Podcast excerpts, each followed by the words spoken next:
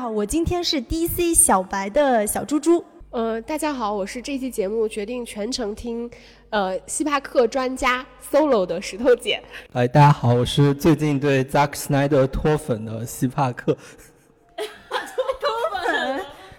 呃，那我们今天又请到了我们的老朋友，嗯，中国著名影评人希帕克老师来到我们的节目，我们会聊扎克施奈德版的《正义联盟》，也是最近刚刚出炉的讨论度特别高的一部电影。在节目开始之前呢，还是欢迎大家去关注我们的微信公众号“电影疗养院聊天的聊”，在微信后台呢有 Fans Club，大家通过扫描二维码就可以加入到我们的粉丝群。那也非常欢迎大家去关注我们在今年开的一档新专辑，他们说是一档由疗养院出品的围绕女性圆桌会谈。那这档节目呢，已经上线了我们所有全平台的疗养院的专辑，大家都可以通过搜索来找到这档节目。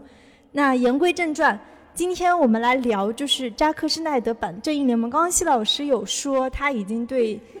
就什么脱导演脱粉非常，因为我知道他是超级 DC 粉，所以就很想听他来聊一聊他是如何脱粉的。嗯，那这部长达四个小时的《正义联盟》其实跟之前一七年版本的故事主线是类似的，都是在蝙蝠侠大战超人几个月之后，大魔王荒原狼他要找到三个就是。有神奇力量的母盒，然后来毁灭地球。那同时呢，蝙蝠侠就召集了一帮，包括神奇女侠、闪电侠，包括钢骨这几个超级英雄，包括他们也复活了超人，来组成了正义联盟，一起对抗荒原狼。嗯，为什么就是一七年这个版本，我们知道口碑其实是不太好，票房也不太好。那到今年通过这 HBO Max。又出炉了这版扎克版的四个小时的版本，是为什么会有两个版本呢？其实这个问题是这样子的，因为扎克斯奈德他最早是正义联盟的导演，然后他其实已经完成了正义联盟的绝大多数的拍摄，但其实据说他最早的一个版本几乎就是很接近现在的四个小时的版本，然后他在华纳做了适应以后，大家对于华纳高层对于这个版本非常的不满，他们觉得从超人大战蝙蝠侠开始。整个 DC 宇宙都过于黑暗了，然后娱乐性很低，然后跟他们对手漫威相比，漫威的片子都是娱乐性很高，然后口碑都很好的电影。然后 Zack Snyder 的这个超人和超人大战蝙蝠侠两个电影其实口碑都不尽如人意，然后包括他在粉丝里面其实有很强烈的这个喜欢的程度，但是在影评人那里其实。口碑很低，而且在路人观众那里口碑也不是很好。然后华纳会觉得 Zack Snyder 其实是透支了蝙蝠侠跟超人两个 IP 的价值，嗯，而且赚钱那个票房其实也并没有达到预期。然后他们其实就想在这里就把 Zack Snyder 给叫停，然后让 DC 宇宙可以慢慢向漫威宇宙去偏一偏，然后可以更做的更娱乐化一点，更有趣一点，而不要总是做那么沉重的故事。就像后来那个海王吗？对。其实大家可以看到，从正义联盟开始到后来的海王，然后沙赞，然后包括现在神奇女侠二，其实都会稍微偏一点娱乐化，然后稍微偏的，像沙赞其实就是完全的一个青少年喜剧，然后海王其实它会在喜剧和恐怖片元素都有都有一些融合，总体来说就没有那么黑暗了。其实就是因为 Zack Snyder 从这个 DC 宇宙的这个领军人物的宝座上面被拉下来了。然后当然后当时正好遇见了一个事情，就是扎克斯奈德的养女 Autumn 自杀了。然后然后呢，华纳就以这个事情作为一个借口，就说扎克斯奈德因为养女自杀就无法再是继续导演的工作，过于悲伤无法继续导演的工作。然后他们就换了一个导演，就是从漫威把乔斯韦登给挖过来了。然后乔斯韦登其实是一个就是很多宅男非常喜欢的一个导演。然后他其实最早拍萤火虫。然后包括萤火虫电影版《冲出宁静号》，然后后来就导了两集那个漫威的复仇者联盟。他其实最早是漫威电影宇宙的这个创造者之一。然后他们把乔斯韦登挖过来以后呢，就让他重新去做正义联盟。然后他们给乔斯韦登提了几个要求：第一个就是一定要做的娱乐化；第二个就是不要那么黑暗，要加一点喜剧元素；然后第三个就是要把片长缩到两个小时以内。然后当时华纳正在被收购，就准备被收购。然后他们其实也是希望这个片子票房能够做得更好一点，然后排片可以更多一点。这样的话，它的票房高的话，就可以把华纳的价值提升。到时候被收购的话，可以卖一个好价格。然后就综合以上的这些元素，就导致 Zack Snyder 直接出局了。他出局以后呢，乔斯韦登接管以后呢，他其实做了很多改变。第一个就是他补拍了大量的镜头，很多镜头是就是这些镜头其实大部分来说是把这个电影柔化了，然后变得更加喜剧一点。或变得更加有趣一点，包括它里面一些几个超级英雄之间互开玩笑的一些段落，然后包括它开头那个超人那个有一个小孩拍超人，用小孩视角手机拍超人的一小段开头，就大家可以对比扎克斯奈版开头是超人死掉了，然后他那个这个震动，然后让全世界都感应到，然后乔斯韦登版的片头是一个手机拍的超人，其实就是想更亲民化一点。就不要把这个事情做得太悲壮，然后这其实就中间也闹了很多笑话，包括超人的胡子被 CG P 掉了，因为那时候超人已经那个演员亨利卡维尔已经去了碟中谍的剧组，然后碟中谍剧组有合同说他不能刮胡子，所以说他后来回去华纳补拍，导致他那个胡子也不能刮，然后他就用华纳后来用 CG 把那个胡子修掉。其实原来一七版的时候就是超人的很多镜头就很古怪。就是因为他那个电脑修胡子修的不是太好。总体来说，而且他另另外一个改变就是色调改变了，就是乔斯韦登版色调更偏亮一点，他最终大战更更偏红一点。然后整个斯奈德版的色调更偏暗一点，甚至有一点那种高对比度。他后来最近还出了一个黑白版的，其实也是这个原因。然后还有第三个就是他把配乐整个换掉了，配乐他重新用那个丹尼埃尔夫曼是。乔斯韦登用了之前蝙蝠侠的配乐，然后就是蒂姆波顿蝙蝠侠的配乐，然后原来的那个他其实也配乐改掉也是很正常的，因为他整个剪辑顺序所有的东西都乱掉了，他原来的配乐其实情绪上面已经不能接住了，所以他又重新做了配乐，然后总体来说，然后他正好那个一七版的正义模式刚刚好两个小时。也是在完成华纳的任务，就是刚性任务，一定要缩到两个小时以内。然后总体来说，其实做出来的改动就是这些。其实这不是华纳第一次做这样的事情。一九八零年的时候，《超人二》其实也是相同的情况。《超人二》最早是那个理查德·唐纳导演，他其实是跟《超人一》套拍的。其实他在《超人一》完成的时候就已经拍了《超人二》。然后后来因为马龙白兰度的合约问题，因为马龙白兰度当时要分掉接近百分之十以上的票房，他的合同，然后当时的制片人就会觉得马龙白兰度要的价格太高了，然后他们就想在第二集就把马龙白兰度完全删掉。但是理查德唐纳他当时第二集几乎已经他在拍第一集的时候，第二集已经拍好了，对，然后他的第二集其实是完全围绕马龙白兰度去拍的，他就是。超人他在放弃他的神性，然后去变成一个普通人，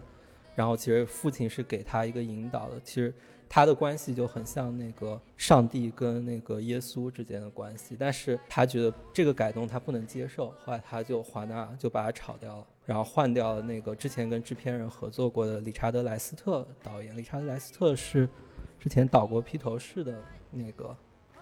一夜狂欢的一个英国导演。然后理查德·莱斯特来了以后，也是做了一些补拍，把马龙·白兰度的镜头删掉，然后所有的都变成那个超人的母亲来代替了这个角色，然后其他一些细节也重新拍了。然后当时粉丝就一直在呼唤要出唐纳德剪辑版，理查德·唐纳的剪辑版。然后这个剪辑版其实比斯奈德版等得更久，那个是一九八零年出的电影，然后一直到二零零六年，然后到 DVD 发的时候，他们。理查德·唐纳重新剪了一版，就是把马龙·白兰度的镜头又剪回去了，然后又加了一些试镜时候的镜头，他当时没有来得及拍的，把它加进去了。然后那版其实评价也是比莱斯特版要更好一点。其实这两个事情其实是很像的。其实现在那个 DC 其实包括蝙蝠侠大战超人，包括现在自杀小队也要出导演剪辑版，就很多人会开玩笑说这个是 DC 导剪宇宙。就是平行于 DC 电影宇宙的另外一个宇宙，DC 导剪宇宙。除了刚刚西老师讲到的一些区别，还有一个非常明显就是画幅。之前乔斯韦登他用的是一个宽银幕的版本，是一点七八比一的画幅。其实扎导版的画幅是四比三，就一点三三比一。所以基本上我们看是能看到银幕两边的那个黑边的。嗯，他之前那个韦斯版的那个应该是把它裁掉了，裁掉了变成那个宽银幕的版本。嗯嗯，其实它是这样的，因为。现在大部分的电影，它拍摄的时候，其实它是为了照顾 IMAX 画幅，它其实会选择拍一个接近方形的画幅，然后到正式公映的时候会上下把它裁掉，然后变成一个1.85或者2.35的比例。然后施耐德他这一版的话，他就几乎是保留他自己原始想拍的比例，然后就是最后出现的效果，其实大概就是接近于四比三。因为 IMAX 的比例其实它不是完全到四比三，但是它也是接近方形的一个比例。然后这样的画幅的话，其实上下会看到更多一些。我觉得斯奈德选择这个画幅也是有他的一些考量的，因为四比三是老的学院比，然后用这样的画幅的话，其实更适合拍特写，然后更适合拍人物。然后到了后面新的学院比一点八五和更宽的二点三五的画幅。因为乔斯韦登版的画幅是一点八五比一，其实这在这在那个超级大片里面也很少见。因为总体来说，现在超级大片都倾向于用更宽的比例，用二点三五的比例。然后一点八五的话，就是现在电视的学院比。我觉得这个的话跟它的构图是有关系的，因为我觉得扎克斯奈德最早的构图其实就是想多拍人物的特写，然后多拍这些人，因为对于他来说，就是你把这些人物集结到一起的话，就是。他会有一种这种仰视啊，或者是这种崇拜的视角去拍。然后像二点三五的画幅，其实更适合拍那种大场面，或者更适合拍一些比较高的建筑。在这种如果在大场面下的话，就是人物就会变成一个小点，这在大荧幕上看可能会更壮烈一点。四比三的比例就是你在同时你在兼顾大场面的时候，人物的占据的画面也会更多一点。我觉得这是他的一个。核心的一个构图的思想。呃，我我我觉得这个电影就我最直观的一个感受，跟之前两个小时的版本相比而言，就是它关于几个超级英雄人物的这个前世今生，包括他们内心的一些这个羁绊什么的，然后其实大家都花了更大的篇幅去展示。因为我觉得正义联盟跟呃复联其实有一个很大的差别，就是复联其实每一个超级英雄他本身大部分都是有自己的单体电影的，所以关于这个人物本身他的性格、他的故事会更容易被观众当看到集结的时候，你整个故事脉络会更加。清晰一点，但是正义联盟其实它是比较欠缺说每个超级英雄的这个呃单体电影的，所以在我们看到正义联盟的时候，包括像闪电侠、像钢骨，然后其实呃像。第一部《正义联盟》上上上映的时候，其实当时海王第一部单体电影还没有上，对，所以其实我们对于这几个超级英雄人物相对来说会有一点点陌生。所以在我们看到就是新的版本，就扎克施奈德剪辑的这个版本里面呢，他花了更多的篇幅去展示说这些超级英雄人物他们本身的一些自己的故事情节。那在两个小时那个版本里面，其实这个部分相对来说是比较弱的，它可能重点还是在几场这个大战里面，然后以这个母盒为一个故事主线。然后，但是谢老师刚刚有提到过，就。就是他因为这个版本四个小时剪辑版本对扎克施耐德脱粉了，就是也想请徐老师分享一下。我觉得是这样，确实他那个这个四个小时的版本，我觉得其实是更接近一个电视剧的叙事。它其实也是分章节的，你可以你完全可以把一章看成一集。然后总体来说，其实对于漫画粉丝来说，这些人物其实都非常的熟悉。然后。你其实不去拍他们的起源故事，我觉得对于漫画粉来说没有太大的问题。可能对于之前完全不知道不知道这些英雄的人来说，会有一些这些认人认人啊，或者是这些对他们故事的一些障碍。那总体来说，我觉得四个小时的电影其实它其实增加的就是钢骨和闪电侠两个角色的戏份。这两个角色其实也是这个正义联盟里面比较低阶的一个角色，总体来说应该算是比较低阶的角色。就从他那个挖尸体的那段就可以看出来，因为这两个是苦力，然后海王跟那个神奇女侠他们坐在一边聊天，然后蝙蝠侠根本蝙蝠侠和超人就超人被挖，然后蝙蝠侠不在场，其实就是一个管理层，从那个蝙蝠侠在最高一层，然后海王跟那个女侠是第二层。然后下面两个其实就是做干活的，其实基本上是这样的一个阶分配。然后其实扎克斯奈德他其实没有机会去拍闪电侠跟钢骨的单人电影，所以把他们两个故事其实就放在这里。其实我觉得他其实，但这两个角色是他重点去做的，他其实就有点像那个闪电侠带入到闪电侠的角色，就是就在有一场就是闪电侠去救那个艾瑞斯的时候。它就是有一个超慢速的那个慢镜头，就可以看到那个芝麻在天上飞的，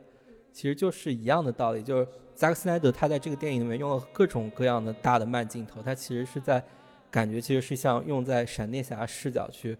就是站在一个相对凡人的视角去看这些超级英雄，看这些接近神的人。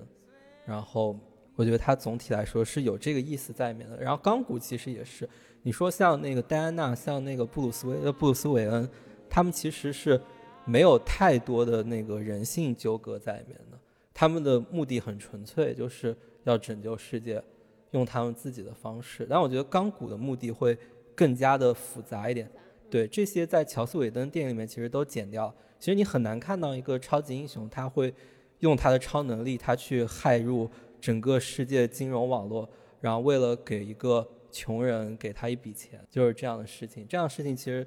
只有只在这个版本里面会出现，在之前的版本，我觉得乔斯韦登会把作为一个废戏给删掉。但这些其实是对于钢骨这个角色的一个很强的一个增强。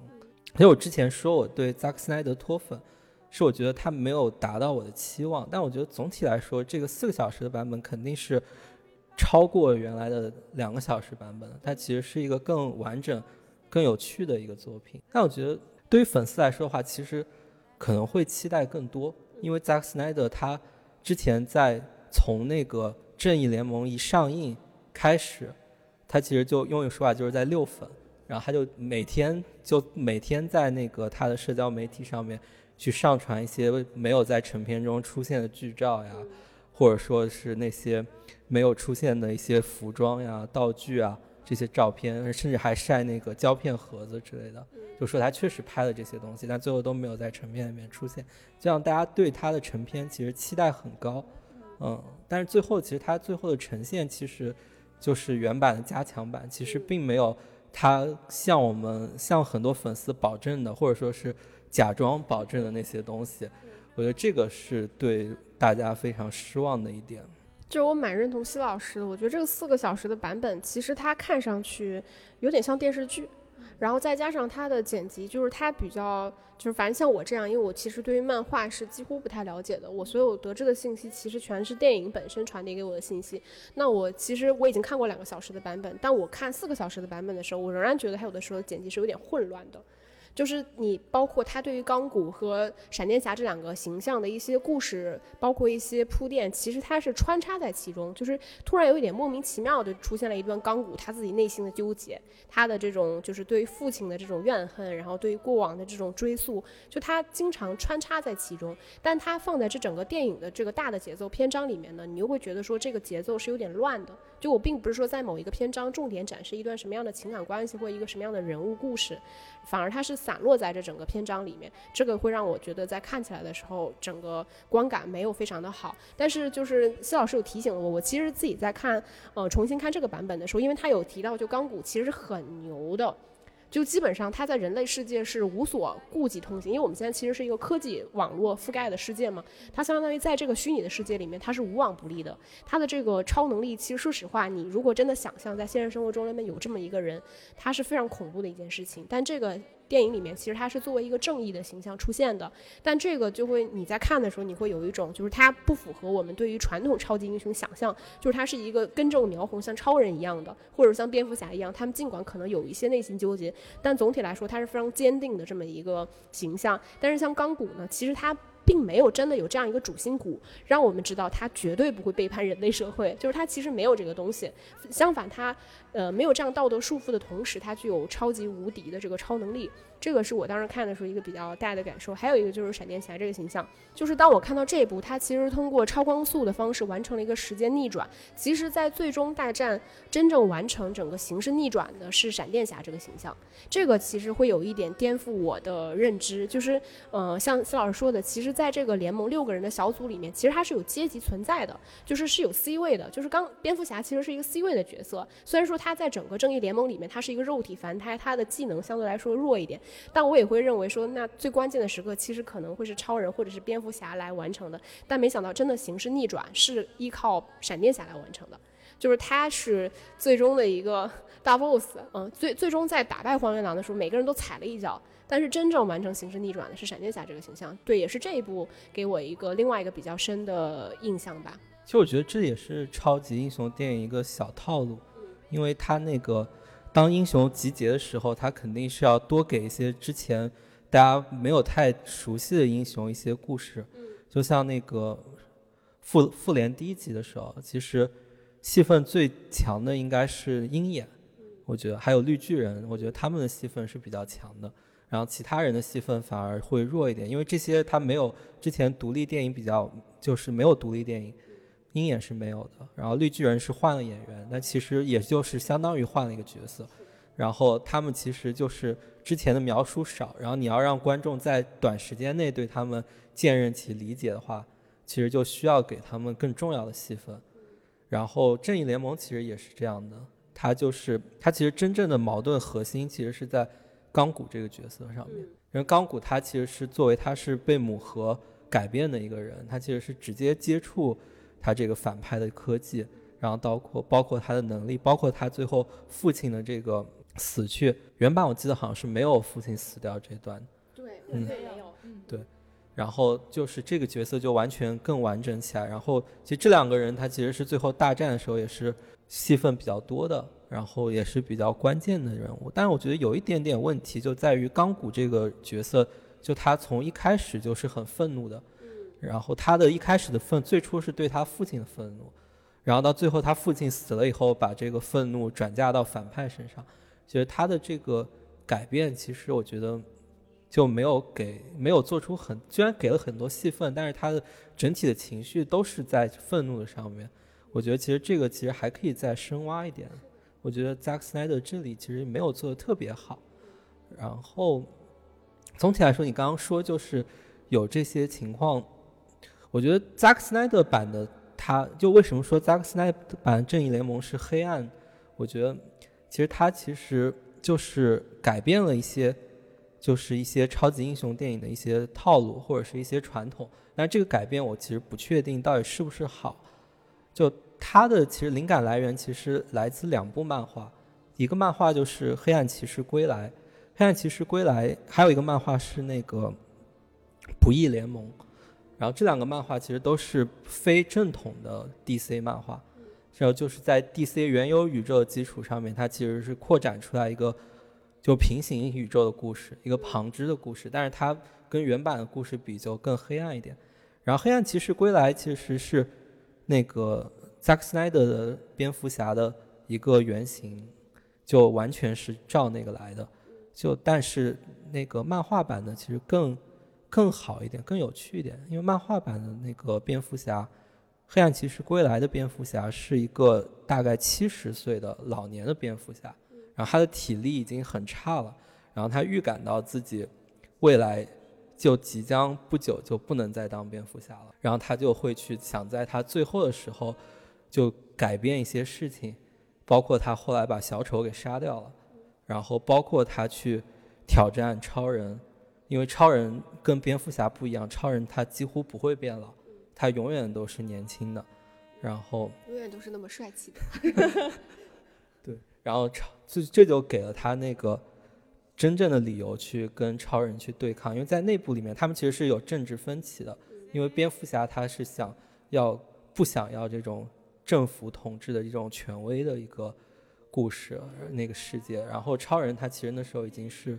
归顺到政府，它是一个相当于美国政府的鹰犬，然后他们俩之间的战斗，我觉得这个在那个上一集那个 Zack Snyder 上一集《超人大战蝙蝠侠》里面，其实有一点对，就几乎也是相同的情节，把它拿过来。但是这里面的问题就在于，那个本阿弗莱克的蝙蝠侠还是年轻力壮的，我觉得总体来说没有那种苍老感，没有那种无力感，就还是很强有力的，很强壮的。就上一集还有那个很多他健身的 桥段，其实也是很很不需要的一些桥段。但是他总体来说，扎克斯奈德秉承的原则就是这些超级英雄可以杀人，就是他们可以是黑暗的。所以你看，从超人第一集开始，他最后把佐德将军给杀掉了，然后包括蝙蝠侠，其实他几乎一直都在杀人，然后包括神奇女侠最后把荒原狼斩首。我觉得这个是扎克斯奈德的一个特点，就是他会，他不会太强调超级英雄这些。原则的问题，但这个对于很多漫画粉丝来说，其实不是特别能接受这个事情，因为为什么漫画为什么超级英雄跟反派有差别？他们可能都是坚持自己的原则，坚持自己的事情，然后都想，可能有的反派也一样，都想把自己把世界变得更好，想把变成自己想要的样子，但是他们处事的方式不一样。我觉得漫画会强调他们的准则就是不能杀人。就任何超级英雄都不能杀人，就算小丑再怎么恨，呃，蝙蝠侠再怎么恨小丑，他不可能把小丑杀掉。然后我觉得到了这里面，到了 Zack Snyder 版的时候，他从那个超人杀佐德将军开始，就是所有的超级英雄都可以杀人。我觉得这个是 Zack Snyder，其实他说的黑暗其实是把一些问题给简单化了。我觉得如果什么问题可以靠杀人来解决的话，确实他的电影。拍起来也就不会有那么多的顾虑，就可以把暗沉越怎么暴力怎么去拍。然后，但对于漫画粉丝来说，他其实希望超级英雄有一些原则，然后有一些他们熟悉的能够代入的东西进去。我觉得这是我对于扎克斯奈德版的黑暗不太能认同的一个原因。呃，刚才西老师有提到说，这个扎克施奈德其实是从两两两本漫画里面得到的灵感嘛。啊，一部是《黑暗骑士归来》，还有一部是《不义联盟》。然后，但是呃，这个这个电影，其实我看到大概应该是第五篇章的时候，其实我有点混淆，就是在那个蝙蝠侠做梦的时候，其实他做梦的时候，其实他梦到了小丑，然后包括蝙蝠侠其实出现的那个形象，他其实一个是一个很末世的环境，然后他那个包括他戴着那个面具的时候，其实他的应该是更衰老的样子。然后当时小丑有跟他提到说平行宇宙，说你不知道在平行宇宙杀了多少人。类似于像这样的情节，就是其实我看到，呃，前面那个部分就是原本属于跟两个小时版本就是差不多同样情节，就是在荒原狼死掉之后的部分，其实差不多。到后面其实所有的部分我都会开始有一点懵，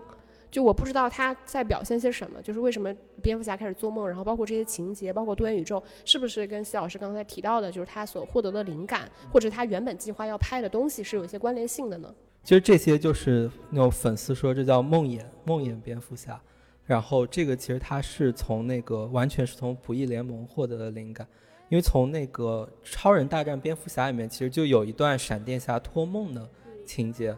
就蝙蝠侠睡着以后，闪电侠托梦给他，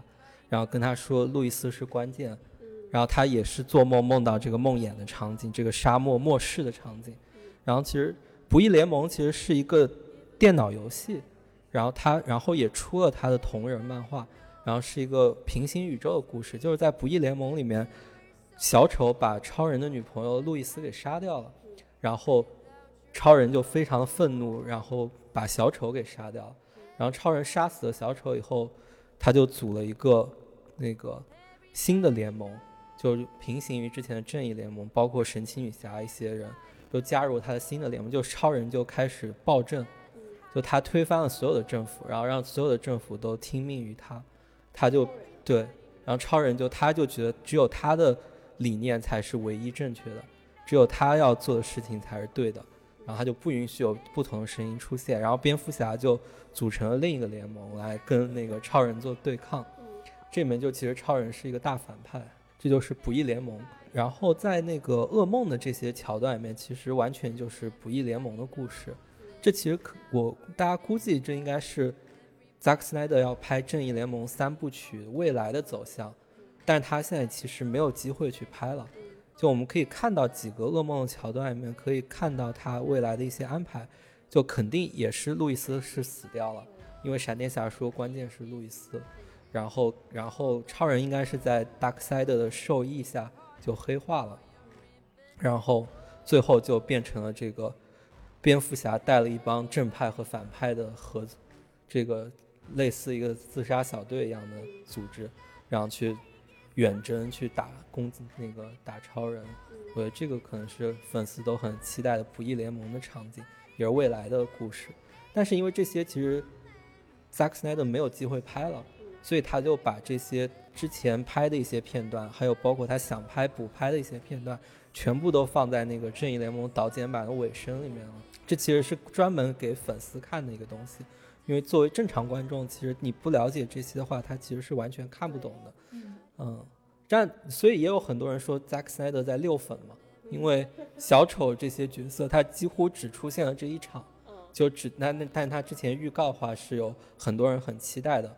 然后包括那个火星猎人也是，嗯，火星猎人也是的，然后他溜粉的时候还溜了很多，就包括他说绿灯侠也会出现，然后包括他跟那个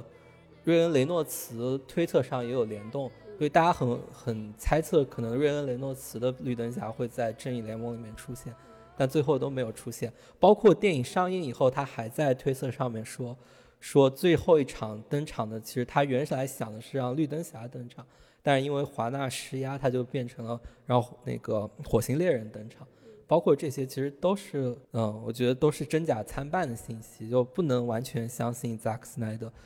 就而且就是大家很不满的一点就在于他其实就是超人穿黑衣服这个事情，因为大家很期待就是超人在这部里面就能变成坏的。就他为什么会一个黑黑衣的超人的形象出现？然后最后它四个小时版本出来以后，其实就发现它只是跟原来乔斯韦登版本差不多，也是出来就把荒原狼干掉了。但其实并没有黑化的意思，它只是衣服的颜色不一样而已。包括爆出的一些片场照是扎克斯奈德在片场指导超人的戏份，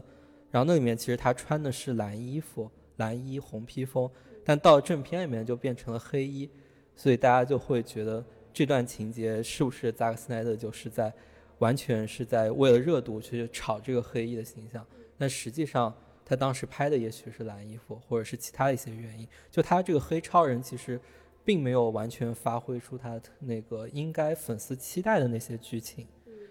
嗯，就我当时看的时候也是。不太理解为什么超人突然就变成了黑色的衣服，我我我以我以为就是说他技能变强了，就是复活了之后是不是特别牛？最后反正我看四个小时版本，我觉得还是挺牛的。那荒原狼真的就是怎么着也完全进不了超人的身，就嗯，我当时反正就他，因为他也没有一个合理的解释嘛，就是为什么超人的衣服颜色变了什么的。嗯，这其实有一个粉丝解释，因为在漫画里面其实有这样一个设定，就是这个黑衣是。帮助他吸收太阳能的，因为黑色更能吸那个光嘛。对，所以说他复活以后，其实超人他这个也是最早是在《黑暗骑士归来》里面的设定，《黑暗骑士归来》里面就是超人被那个核弹击中了，然后变成一个非常枯瘦的一个骷髅一样的老头的形象，然后他就飞到那个外太空去吸收那个光的能量，然后最后又慢慢恢复成自己原来的样子。这里面其实也是类似，有一个超人飞到宇宙中去吸收太阳能的，然后拥抱世界这种感觉的一个画面，其实是同样的意思。然后在那个漫画里面会有一个设定，就是这样，就是这个黑色战衣是可以更好的吸收太阳能，让它能够更快速的恢复。但其实，在电影里面完全没有说，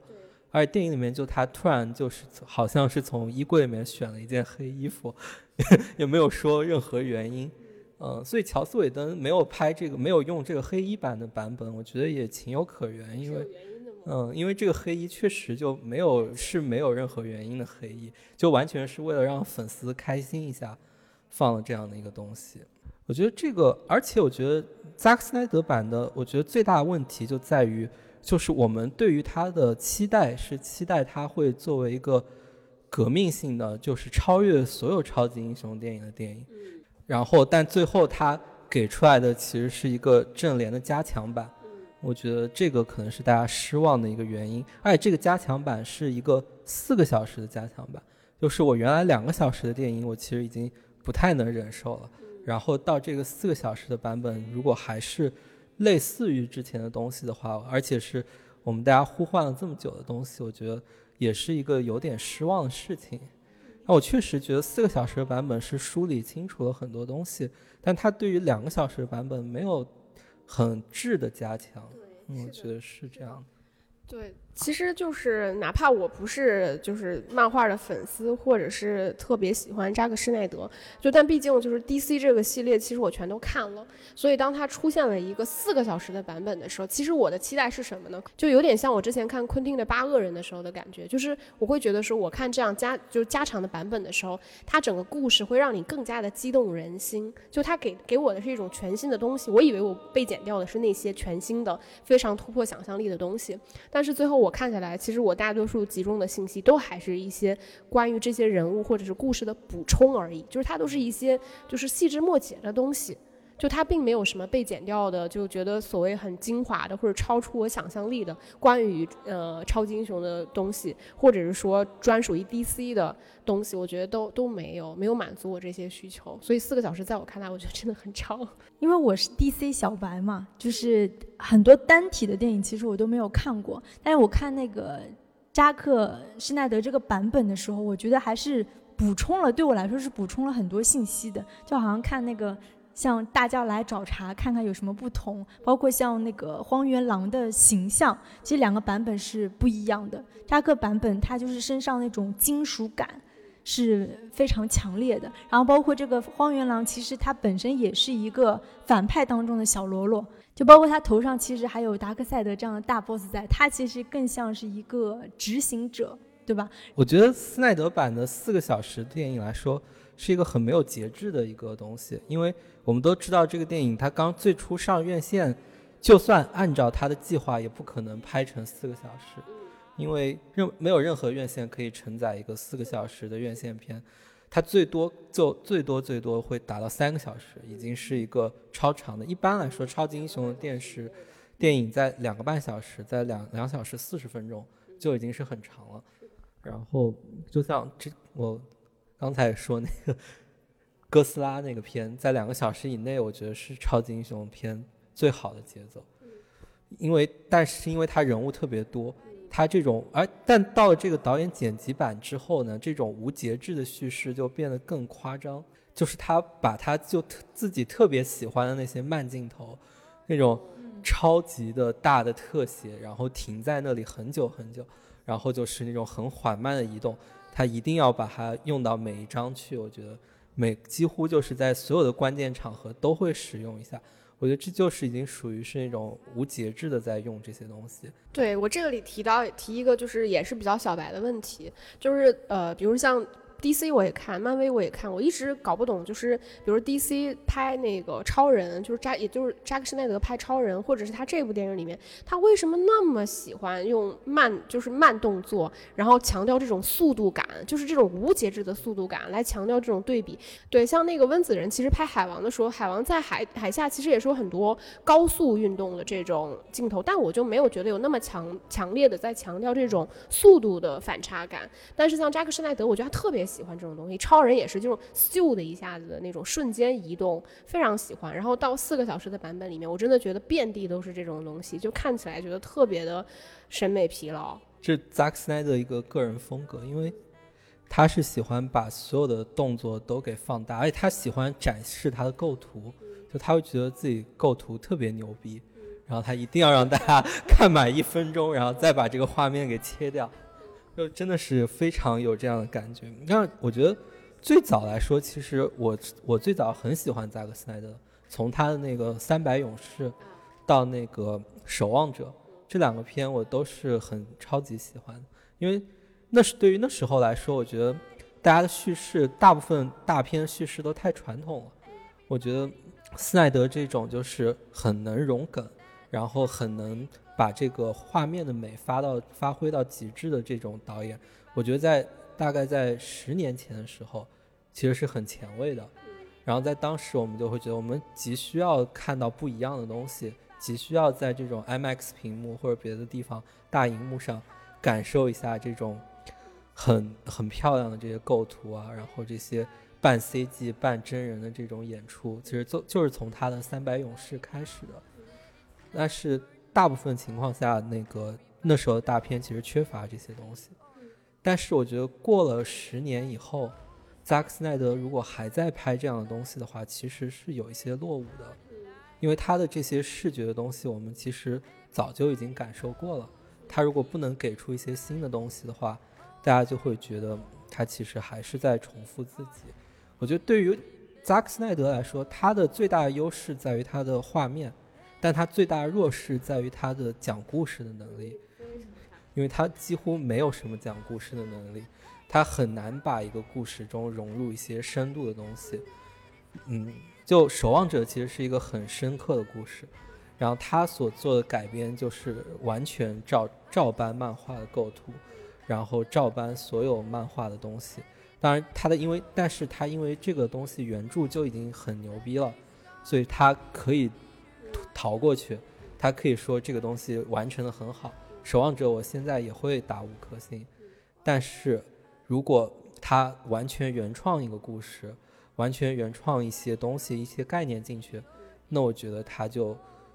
做不到把这个东西做得很深。他可以融一些梗进去，比如说啊，我在这里构图就是《黑暗骑士归来》一模一样的构图，然后我在里面会引用一些圣经，然后引用一些东西，他可以把这些梗放进去，这个很好，但是。他不能服务于故事，然后他不能做自己原创的人物，我觉得这些就是他的一些弱点。我觉得，因为前两年 HBO 拍了剧集版的《守望者》，我觉得剧集版的《守望者》就是完全跳脱原著的框架，他在尊重原著的基础上面自己做加了很多很多的东西，就是用了原著的人物，但是创造了一些新的、更符合当下价值观的一些。新的改编，我觉得施耐德没有做到。施耐德他会把这些东西变得更保守，变得更加无趣一点。因为像《守望者》结尾，他其实把那个原著里面的那些天降大章鱼的场景改掉了，把它改成大家熟悉的，变成是曼哈顿博士的能力。我觉得这是一个很保守的改编，就把漫画里面伪就比较有趣的一些有点邪点的地方都给改掉了。然后他说这是黑暗改编。那我觉得他的黑暗其实不是有趣的黑暗，是严肃又有点无趣的黑暗，嗯。嗯，其实所有的这种超级英雄大片或者是 A 类大片，我感觉他在拍就是人类情感，其实都是比较粗糙的。相对来说，他处理的非常简单。比如说一个母亲对于一个女儿的这种感情，什么就是浅浅带过而已。但是我觉得，就像扎克施奈德版本，或者说我我之前看的所有 DC 的电影，不是所有啊，就这几部吧，包括呃超级英雄，就是那个超人大战蝙蝠侠，然后包括这部正义联盟，就我其实有一个特别强的感受，就是他对于处理人物情感是。非常非常粗糙的，就首先是所有的超级英雄，他都有一个强设定，就是他一定要有一个破碎的家庭嘛，对吧？没有一个人跟他的父母关系是好的，或者他父母是健全的，几乎没有，他都有一段很悲惨的这个故事。其实就是 DC 一向是比较黑暗的，这个我们其实都知道。但是如果你把所有的人物全部都处理成这种破碎的家庭关系，像这部钢骨，他父亲其实真的死的莫名其妙的，就是这种父亲无条件为这个儿子付出，有那么强的负罪感，这个东西其实他都非常的强行。然后包括像我。我看到像那个路易斯和超人好了，其实他们两个人的这个感情线，在整个 D 四的这个正义联盟的故事线里面是非常重要的一环嘛。但是其实他们两个人的感情，就也让人觉得有一点莫名其妙。虽然说第一部啊，就是正义呃超人第一部的时候是有讲他们两个人怎么相爱、怎么相识相，其实我我自己看下来，首先他们俩没有那么强的火花，再有就是这个感情深刻程度不足以支撑到说到这一部里边，就是超人归来了之后，两个人还有那么强的一个情感羁绊，就我觉得他没有。强到那种程度，再有的话，其实就是很想问谢老师一个问题，这个是我看就是 DC 电影一直以来有一个很费解的地方，就是审美的问题，就是 就是我就是呃，首先是这样的，比如说像那个呃复联，我们就不说了，对吧？就我一直觉得 DC 的这个服化道的审美是非常直男的。就我们看到它有个非常标志性的东西，是他们所有的超级英雄都有很强的那个金属感嘛。无论是他们的制服上有那种反光啊，或者是说像那个神奇女侠身上那种金属的质感，就是它非常强调这种东西。然后像这一部正义联盟里面，我们也看到，无论是反派。反派戴的头盔啊，甚至是反派反派那些小喽啰，他们都有点像是那种机械改装过的那种形象和样子。这个我我觉得就是是这部它小喽啰的这个设计，我觉得远远远比漫威要好。但是它里面所有的这种主角人物的这个服化道，就让我特别不能理解。首先就是演员没有特别的好看。但除了神奇女侠和超人啊，这两个好看，然后包括梅拉也好看。那其他所有的主角，我觉得首先形象上，海王不是我喜欢的类型，我喜欢的是超人那种类型。就是他们的外形上，我们就不说了，这个是可能你对于这个演员本身选角上的一个审美。但是它整体制造的这个服化道上面的这个东西，我不确定我的判断是不是准的。反正我看下来，我觉得都挺丑的，就是都。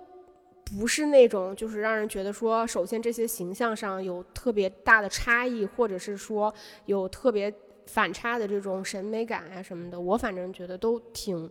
难看的。嗯，我觉得是这样的，我觉得这个是从其实从蒂姆·波顿时代就有这个传统遗留下来的，因为蒂姆·波顿是哥特美学，然后从蒂姆·波顿开始，因为蒂姆·波顿其实他的蝙蝠侠影响了。动画版蝙蝠侠，动画版蝙蝠侠是在波顿蝙蝠侠之后一年出来的，然后其实这其实就是比较经典的一些蝙蝠侠形象，就然后到后面就越走越黑暗，就越来越就是这种你说的这些可能有一些金属感，或者是那种造型比较奇异的这种造感觉，但总体来说，我觉得正义联盟就扎克斯奈德的这些。电影的这些造型设计可能会更夸张一点，更强调一些。因为扎克施奈德本身是一个视觉系的导演，就他会强调这些东西在画面里面一定要是能凸显出来的，一定要是显眼的。就就包括两版荒原狼完全不一样。那原来的荒原就是尾灯版的荒原狼，其实我觉得相对来说正常一点，就没有那么外星感，没有那么奇特的感觉。然后。斯奈德版的荒原狼就就全身金属铠甲，然后有 CG 感很强。我觉得这这就是两个导演的审美有区别。我觉得韦登如果有机会，肯定想把所有的角色都变一个造型，但他做不到，只能只能把荒原狼的造型给做掉。我觉得有这样的想法在里面。哦，我觉得斯奈德的一个大的问题就在于他真的是一个很视觉系的导演。我觉得就像是。我觉得他这样的导演有有自己的粉丝，就是那种很喜欢这种概念，很喜欢这些东那些视觉看上去很漂亮的东西的一个粉丝。我觉得像《刺杀小说家》，就是明显的斯奈德式的电影。嗯嗯，对吧？有道理，有道理。嗯，然后就这种电影就就优缺点是一模一样的，就是造型很漂亮，但是没有什么叙事。就是直男喜欢的那种视觉系，我觉得就像刺杀小说家那样，包括神奇女侠的造型，我觉得也是可能直男喜欢的女女超级英雄的形象。我觉得是这样的，因为 DC 可能是跟漫威相比的话，我觉得 DC 粉可能直男男性粉会比较多，漫威粉可能女性粉会多一点。我感觉可能是这样，因为它真的是一种，因为 DC 粉会。因为这个 DC 宇宙特别明显，就是它强调力量感。因为蝙蝠侠是很强壮的，超人也是很强壮的，海王也是很强壮的，包括天堂岛上每一个女的都很强壮。对她强壮的是力量，她强调力量感。唯一有一点弱小的就是闪电侠，是吧？那闪电侠就是一个普通人去看这些很强壮的人，然后包括反派也差不多。然后我觉得相对而言，我觉得漫威的英雄是比较弱小的，就身材上比较弱小，像蜘蛛侠，瘦弱的，然后钢铁侠也是瘦弱，蚁人就就是主打瘦弱，然后那个奇异博士，然后就就我不服，是比较瘦弱的，不属于那种很有力量感的那种。对，就是他，而且而他的反派是什么样的？反派也是洛基这样阴柔型的反派，我觉得这种可能会比较讨女性观众的喜欢，因为他们会觉得这些是有一种这种中性审美在里面。DC 的话确实不不不是中性审美，是有一种美在里面。洛基我觉得是有一种中性审美在里面，但雷神可能就是雷神就有点像海王这种，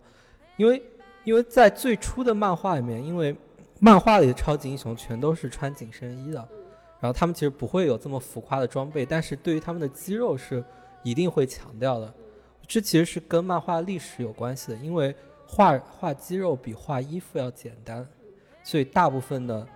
人，大部分的漫画家都会选择让超级英雄穿紧身衣，这样的话他画肌肉很方便。他如果画衣服的话，就要考虑到衣服的各种的造型啊，各种的角度，各种的风吹动的它这种效果，然后他其实画起来很难，然后就久而久之就形成了一个传统，就是超级英雄就是紧身衣，然后一定要很强壮，然后包括漫威的漫画也是这样，漫威里面其实你看一些超级英雄，像钢铁侠什么，其实也是挺强壮的。但到了电影里面，他其实愿意去选择一些不强壮的演员，或者是比较瘦弱的演员去演。我觉得这也是漫威它的这个更现实化的一些改变，因为现实中没有那么多健身狂人，健身狂人也不一定真的都是超级英雄。但是到了 DC 里面，其实这是很多粉丝其实很喜欢，因为觉得是还原漫画，因为漫画就是大家看到就是这些肌肉猛男，然后到了电影里面。可能就是真正的像海王这样，就是完全健美冠军型的。然后包括他现在新选的这个强森，岩石强森，要演黑亚当，也是这样完全一致的审美。我觉得黑亚当可能也是斯奈德时代就做的选角。这里面 DC 里面就是最勇猛、最强壮、肌肉最多的应该是哪个角色？其实我觉得海王应该是最强壮的。但力量来说，我觉得在电影里面肯定超人是最强的。我也要问一个问题，这个地方我有点疑疑问，那肌肉猛男就不能聪明一点吗？就是为什么 DC 在展示说这些男性形象更加雄壮，然后阳刚、有力量感的同时，这些超级英雄人物看起来就没有那么聪明呢？就我我觉得这个可能是跟女性审美是有一定关系的。我比较认同，就是女性更喜欢复联的原因，一个是说他们可能是形象上会呃没有那么一味的强调说男性的特征，就他有一些肌肉类型的搭配，比如说像那个雷神这种，对吧？然后他也有一些非常聪明的，像那个。奇异博士这样的，然后他也有一些就是非常小巧的，就是招女生喜欢、很机灵的蜘蛛侠这种，就是它整体的配比会非常多元化。就是你你作为一个观众，而且再加上他们长得都很好看，就是各型各款的，所以女性观众在看的时候，你比较容易找到说我到底喜欢哪一款。那像在 DC 里面呢，其实我也不可否认，就超人就是很帅啊，我也很认可。但是女性可能首先看脸，对吧？再有就是，我觉得他们的形象差别本身就给我一种就是。咔咔就是干，但是就是为什么就不能动动大脑的那种 感觉？我觉得这是编剧的问题。嗯，我觉得其实 DC 的选角，我觉得从外形上也是挺好看的。大部分演员我其实都挺喜欢的。就我个人对于所有的 DC 演员，我都是喜爱的。可能钢骨一般般吧，其他的 DC 演员我都会都是挺喜爱的。然后总体来说，因为 DC 它它为什么叫 DC？其实 Detective Comic。就是它是侦探漫画，最早的蝙蝠侠是在侦探漫画登场的。然后蝙蝠侠其实它的最大优势在于它的智商，不是在于有钱吗？对，有钱 有钱是一方面，但是我觉得贫穷的蝙蝠侠也可以搞定很多事情。我觉得最大的优势在于他的智力就是超群的，他知道所有人的弱点，他知道怎么玩弄人心。我觉得这是大家喜欢蝙蝠侠的最大的一个原因。如果回到那个之前的问题，扎克斯奈德到底在拍什么？我觉得扎克斯奈德他想拍一个不同于之前那些所有的类型片的一个自己的超级英雄电影。在他的电影里面，就是强调美，强调身体的美，然后强调特写的美，然后强调这些慢镜头的美，然后对。这是他所想要的一个漫改电影，但我觉得真正成功的漫改电影不是这样的。就像诺兰的漫改电影，它其实包括像《美国队长》二三级，像是《奇异博士》或者这种，它其实是会嫁接到一个其他的类型上去。就它一定要是符合之前漫改电影、之前一些类型电影的拍摄原则，它才可以成功。你像扎克斯奈德的电影，它没有之前电影的成功的案例。除了他自己的电影，对吧？就《三百勇士》一样的，那是视觉美，肉体的美，那故事没有什么东西。我觉得也是这样，就是可能新世纪以来有这样的一个趋势，就是越来越视觉化，越来越的哥特美学或者是身体美学，但是他想把这个做成一个特别主流的东西，目前来说不不可能，因为观众大部分观众是看叙事的，你的叙事如果不符合这个类型电影的规律的话，大家会觉得找不到嗨点。你就是没有这种烧脑的快感，没有这种被剧情牵着走的快感，你的快感唯一只来源于肉体，来源于这种视觉的东西。就你回想一下，他的这个审美其实真的是从《三百勇士》就奠定下来了，《三百勇士》就是一样的肌肉男，一样的这些简单的爽快的打，是。他其实一直都没有变过，但是真的观众也变了。而《三百勇士》，你必须知道，在当年也只是一个 B 类大片，它可能说你在中小成本大片里面算是票房比较成功的，但是你投到主流市场的话，你的票房就是不可能有这么好。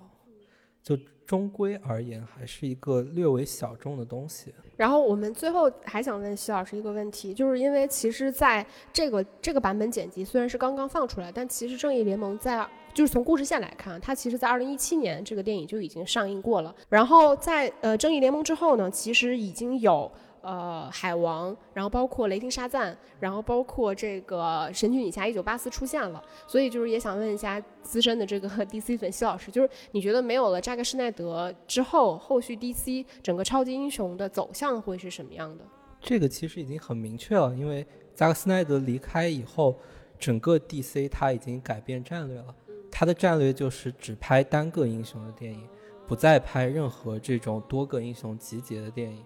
然后就就 DC 宇宙其实已经名存实亡了，就是说神奇女侠、海王这些他都会继续拍续集，但是你其实不可能再感觉到他们是在同一个宇宙里面了。然后包括现在蝙蝠侠已经重启了，基本上是这样。然后蝙蝠侠重启了以后，那本本阿弗莱克版的蝙蝠侠就已经被拒绝掉了，以后可能很。就据说还会有他的单人，他会在闪电侠里出现，会有一个自己的剧集，但这两个这两个项目都还没有影，都还没有开拍，那这个可能不一定能成功。然后现在新版的蝙蝠侠就变成了那个帕丁森版的蝙蝠侠了。帕丁森版的蝙蝠侠，我觉得是跟本阿弗莱克是另一个极端，就是这种颓废的，然后这种也是有点瘦弱的，然后就是年轻的年轻颓废厌世这种。就是跟本阿弗莱克这种成熟健壮的男性审美就完全不一样了。我觉得这是 DC 的一个完全的一个大转向。然后看目前来看，帕丁森版的蝙蝠侠，看预告片来说会是一个七宗罪那种悬疑电影，我感觉就是有一点这种黑色，然后加一点犯罪，加一点这种悬疑色彩在里面的，它不会是这种。有这种高科幻、高模的这种，有这种外星人入侵这样的大制作的超级英雄电影，对我觉得这也是未来的趋势吧。我觉得扎克斯奈德之所以能在这么短的时间内推出，有机会去做他的四个小时的版本，也是因为现在的流媒体大战非常厉害。然后我觉得流媒体时代就是马丁斯科塞斯可以去拍《爱尔兰人》，也是四个小时。那扎克斯奈德为什么不能去做他的那个正义联盟？我觉得流媒体时代对于观众的注意力要求没有那么高，然后大家可以去看一个小时，你去睡一觉，然后再接着看都没有任何关系。但大家看观看的行为是比较自由的，这样创作者也就没有那么多包袱，一定要有这个两个小时或者三个小时的包袱。但对于整个电影的质量来说，你肯定不能把这个正义联盟跟爱尔兰人放在一起去比较。因为爱尔兰人他的四个小时是让你去感受他的时间，就会感觉在这四个小时之内角色的变化。他其实四个小时讲的是一个角色，那那个正义联盟四个小时你可以说是三个电影或者两个电影拼在一起，那我觉得也可以。所以总体来说，我觉得这个其实扎克斯奈德跟华纳的这个斗争，从前到后其实是很古老的一件事，就是。作者电影跟大制片厂的斗争，但现在新冠时代，大制片厂其实正在瓦解。那其实现在是作者电影抬头的一个趋势。我觉得扎克施奈德他，你你觉得他是作者？就是如果他算作是一个电影作者的话，那他就是电影作者在争夺自己剪辑权，像奥森威尔斯时代就开始了，那他成功了。就当年做电影作者没有争夺到的剪辑权，他在这个互联网时代借助他的这种巨大的名人的影响力，借助他巨大的粉丝群，他成功的去战胜了大制片厂，然后推出了他自己的这个剪辑版本。然后，然后现在因为整个互联网的群聚效应，包括是这种隔阂也越来越大。那我觉得部分粉丝他可以宣布胜利，因为扎克斯奈德版豆瓣有九分的评分，然后很多粉丝都说这是神作，是吧？然后另一部分人说这是一个烂片，根本看不下去。然后包括影评人给的评价比较中中等。我觉得就是大家可以互不干扰的在这个互联网上，你庆祝你的，我我说这个我骂我的，然后大家我觉得这个其实解决了一些问题，就是这个作者论的问题，就大家说这个电影到底是属属于作者还是属于大制片厂，在现在制片厂权力变弱的情况下，我觉得现在可以越来越属于作者，但属于作者真的就是好的吗？我觉得。大家现在的给出的解解决方法就是制片厂推出一个版本，作者在几年以后再推出一个版本，那大家来真的比较一下。但这种比较其实也没有太大的意义，对，因为毕竟大家不是在同一个环境下面去看这个片子，而且过了几年以后，你其实也总结了一些新的经验。你从上一部失败中，你可以去总结一个新的经验，就。就是真正成功的电影，你不会在乎它是加长版还是普通版。像《阿凡达》，你去看你的加长版还是看普通版，你不你不会介意电影院里放的是普通版，不是加长版。你你自己在家里看加长版，你也不会觉得它怎么样太长或者怎么回事。我觉得这个在一个真正好的电影来说，这个是可以共存的。然后在一个比较。像《正义联盟》这样一个 比较有争议的电影情况下，我觉得如果当年推出的是四个小时的版本，它肯定不会是商业成功的版本。但同时来说，它会是一个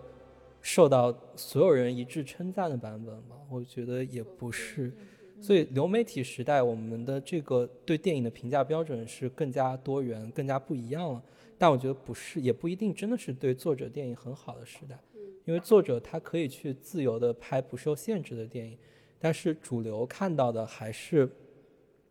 网飞他们让你去看那些电影，就是网飞上面这些大量存在的这种粗制滥造的 B 级片，肯定还是所有人更愿意去看的主流。然后偶尔会推出一部爱尔兰人，或者偶尔会有这样的正义联盟，我觉得都是一部分电影，一部分粉丝的狂欢。就总体来说，大制片厂时代应该是结束了，但是像这种互联网时代，他们用产品的逻辑，他们其实他们的产品逻辑不太在乎单个电影，他们会觉得单个电影有单个电影的受众，我们只要把所有的人都覆盖到就行了。我觉得现在是一个互联网去主导电影制作的时代，其实大制片厂和电影作者都没有获胜，我觉得是算法获胜。吧，我我觉得这个其实。嗯，粗浅来看，其实它是一个发行体系的问题嘛，对吧？你在不同的这个语境下去创作的时候，我始终觉得，就是无论你是在传统的院线去发行，以大制片厂作为绝对主导的话语权，还是说现在流媒体的这种环境，其实它都是一种话话语体系，它都有一套自己的标准，就是你要符合它的标准，你才可能有可能在这个话语体系里面去被更多的观众所看到。所以我也蛮认同谢老师说的这个，就是呃，现在不好说它到底是一个什么样的走向。就是它不会是一个绝对的更好的一个创作环境，嗯，因为我们现在观看的行为模式改变了，所以也会对我们评论的方式有所改变。然后我们之后应该也会出一期关于流媒体大战的小专题，大家可以期待一下。那我们非常感谢，就是像有宝藏般那个知识含量的。重量级西老师 来到我们的节目，那我，那我们就下期再见了。